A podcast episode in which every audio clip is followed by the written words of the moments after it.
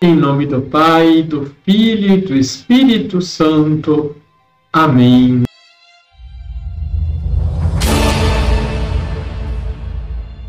Olá, tudo bem com você? Procuremos também nós ter aquilo que não nos pode ser tirado, prestando à palavra do Senhor uma atenção diligente, não distraída. Até as sementes da palavra celeste podem perder-se se forem lançadas ao longo do caminho. Santo Ambrósio. Não se esqueça de curtir o nosso vídeo e se inscrever em nosso canal. Liturgia, diária. No Evangelho de João, capítulo 15, versículos de 9 a 11, descobrimos no que consiste a felicidade do homem: permanecer no amor de Jesus. Observamos que o verbo permanecer é muito constante neste capítulo 15. Significa que não importa o momento em que estamos vivendo, devemos nos conservar ou persistir no amor de Deus. Não nos deixemos levar por aquilo que está acontecendo ou o drama que estamos vivendo. Precisamos ter clareza do amor de Deus por nós, revelado em Jesus Cristo ele nos apresenta uma condição para permanecermos no seu amor. Está no versículo 10.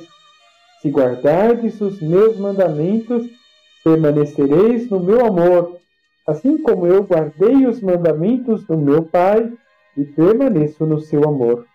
O fundamento dos mandamentos é o amor, e não a lei pela lei, que imediatamente nos lança no legalismo os mandamentos não são fardos, mas garantia de vida e de paz. O amor de Deus e aos irmãos é como o rio que desemboca no mar. O rio são as nossas práticas e atitudes carregadas de amor e de justiça. O mar é a plenitude da vida, é a realização plena do shalom, da abundância de vida e de paz que estão repletas de justiça e retidão de vida. Quando vivemos desta forma, sufocamos a ganância, a violência e o ódio e experimentamos a plenitude da alegria. Por isso é que Jesus nos diz: Como meu Pai me amou, assim também eu vos amei. Permanecei no meu amor. Eu vos disse isso para que a minha alegria esteja em vós e a vossa alegria seja plena. A verdadeira alegria é aquela que brota do amor e que se transforma em atitudes concretas de paz e justiça, e ao mesmo tempo expulsam de nós e do mundo atitudes de ganância, de apego e de morte. Vamos sentar.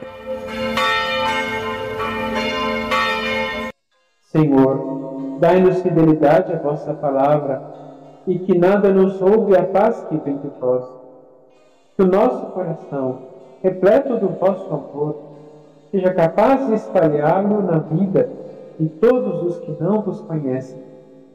Que o nosso coração seja generoso na partilha com os que precisam de pão, mas também na partilha do tempo, do ouvido que cura corações feridos. Assim seja.